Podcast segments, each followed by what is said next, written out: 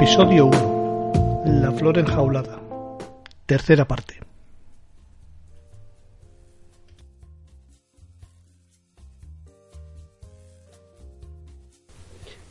Hola amiga, buen trabajo. ¿Cuál va a ser tu próximo movimiento? Hola Ana, voy a investigar sobre ese lugar llamado La Red y ver qué puedo averiguar. Mandaré informe. La Red es un local pequeño situado en un barrio a las afueras de la ciudad. Poca gente pasaba por las calles colindantes, poco iluminadas. Pero era fácil de encontrar porque afuera había jóvenes charlando de forma animada. No hubiera sido buena idea llegar allí con una foto de Diana, otra de Marta, y preguntar directamente. Así que busqué en las redes sociales que se movían las dos muchachas y qué aficiones compartían con los asiduos a la red. Encontré un grupo muy interesado en ciencias ocultas y fenómenos paranormales. Practicaban frecuentemente la Ouija y entraban en casas abandonadas para grabar psicofonías.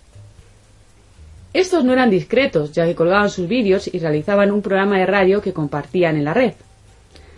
Además de formar grupos y organizar lo que ellos mismos denominaban investigaciones. Se hacían llamar voces del otro lado. Y tanto Diana como Marta formaban parte muy activa del grupo. Para ellos, Diana era la medium, o medio a través del cual se podía contactar con los espíritus.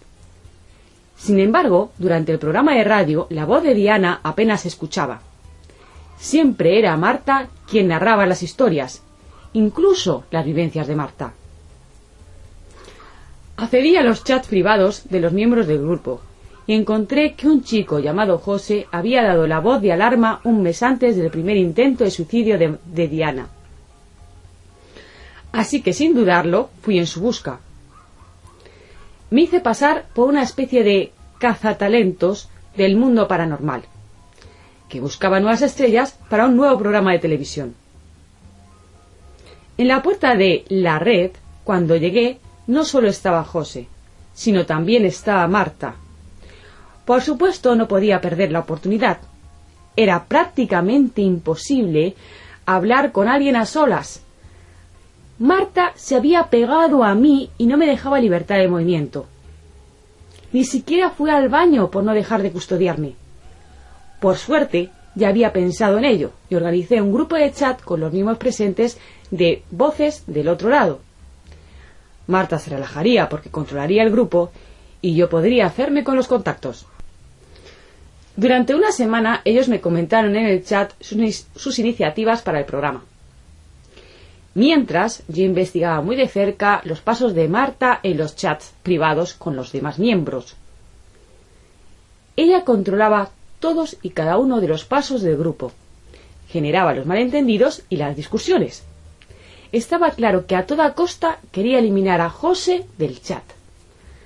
Antes de que ella lo consiguiera, lo saqué yo. Y esa misma tarde quedé con él al otro lado de la ciudad. Le pregunté si sabía lo que había pasado con Diana y me contó su versión. Marta no la dejaba en paz, me dijo. Siempre estaba regañándola, controlándola, dándola órdenes sobre qué debía hacer, qué era lo mejor para ella y qué no. ¿Qué cosa le decía? Se metía en todo.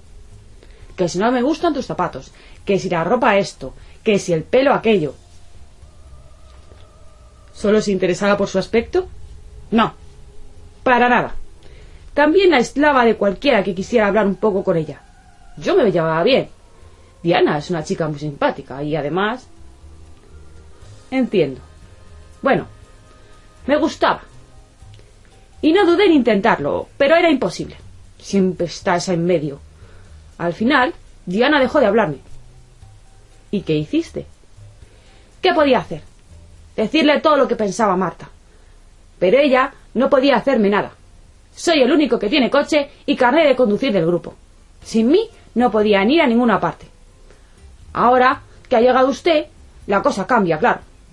Y no ha dudado en quitarme de en medio cuanto antes. ¿Por qué crees que Diana ha intentado suicidarse? Ah, eso fue por el niño. Explícate. Sí, en una de las salidas entramos en contacto con el espíritu de un niño que se había caído a un pozo. Diana se comunicó con él mediante la Ouija, pero no conseguimos saber suficientes datos para saber si eso era cierto o no.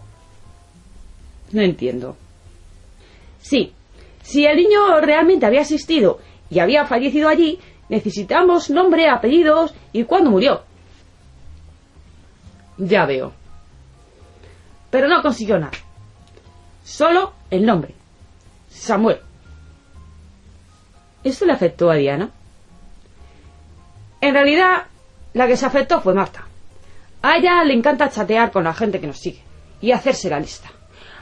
Podía haber sido un fenómeno viral y salió en televisión, y eso no puede perdonárselo Marta a Diana. ¿Se lo dijo así? ¿Qué va? Yo la oí cómo la gritaba. Le dijo que no íbamos a poder ayudar a pasar a ese niño al otro lado por culpa suya. Que ese niño jamás descansaría en paz. Diana no hacía más que llorar. Yo no podía soportar más ver aquello y salté. A los pocos días ambas dejaron de venir. Pero ha vuelto hace poco Marta. No nos ha querido contar nada Diana. ¿Qué tal está? A mí hace mucho que no me tiene de amigo. Ni siquiera contesta mis mensajes. Está bien. Le han ingresado en un centro psiquiátrico tras tres intentos de suicidio. ¿En serio? Qué fuerte. ¿Seguro que está bien? ¿Puedo ir a verla? ¿Dónde está? Recuerda que hemos quedado en que tú y yo no hemos hablado. Es cierto, contestó apesadumbrado. Por la seguridad de Diana, dejaremos así. Pero puedo hablar con ella. Tiene móvil, internet. Está incomunicada. Pero hablaré con la psicóloga a ver qué opina en que vayas a verla. De momento recuerda que por su seguridad, la tuya y la de los otros compañeros, debes olvidar toda esta conversación. Me pondré en contacto contigo. Sé paciente y no me falles. No lo haré. Prometí. Como es natural, no podía fiarme de su palabra. Hackeé sus cuentas y le hice desaparecer del mundo virtual durante un tiempo. El suficiente para que me dejase trabajar. Al fin y al cabo, para José, yo era un asistente social que se hacía pasar por cazatalentos. Continuará.